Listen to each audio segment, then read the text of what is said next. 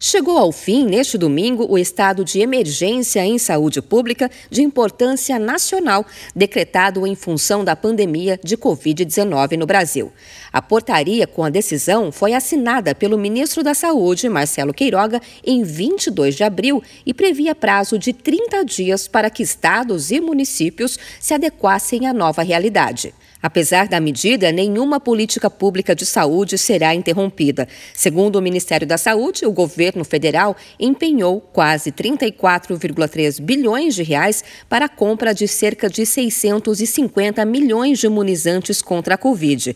Com o fim do estado de emergência em saúde, a Anvisa alterou a resolução que permite a flexibilização das medidas sanitárias adotadas em aeroportos e aeronaves. Entre as mudanças estão a retomada retomada do serviço de alimentação a bordo e permissão para a retirada de máscaras para se alimentar durante o voo.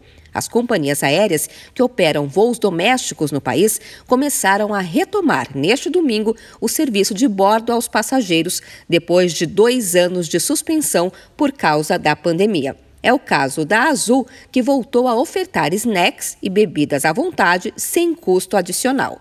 A Gol Linhas Aéreas informou que a comodidade será retomada gradativamente, começando pelos voos que partem dos aeroportos de Congonhas e Guarulhos, no estado de São Paulo. No caso da Latam, os alimentos voltam a ser distribuídos aos passageiros a partir de 1 de junho.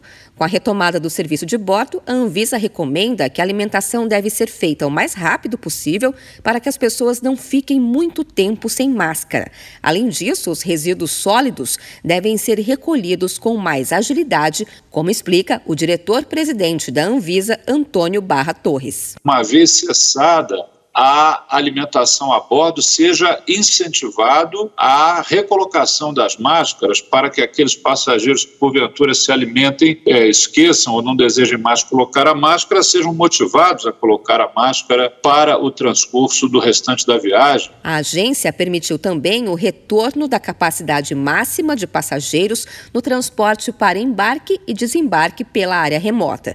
De acordo com a Anvisa, o uso de máscaras dentro do avião e nas áreas áreas restritas dos aeroportos segue obrigatório. A retirada da proteção durante o voo vale apenas para quando o passageiro for comer ou se hidratar. De São Paulo, Luciane Yuri.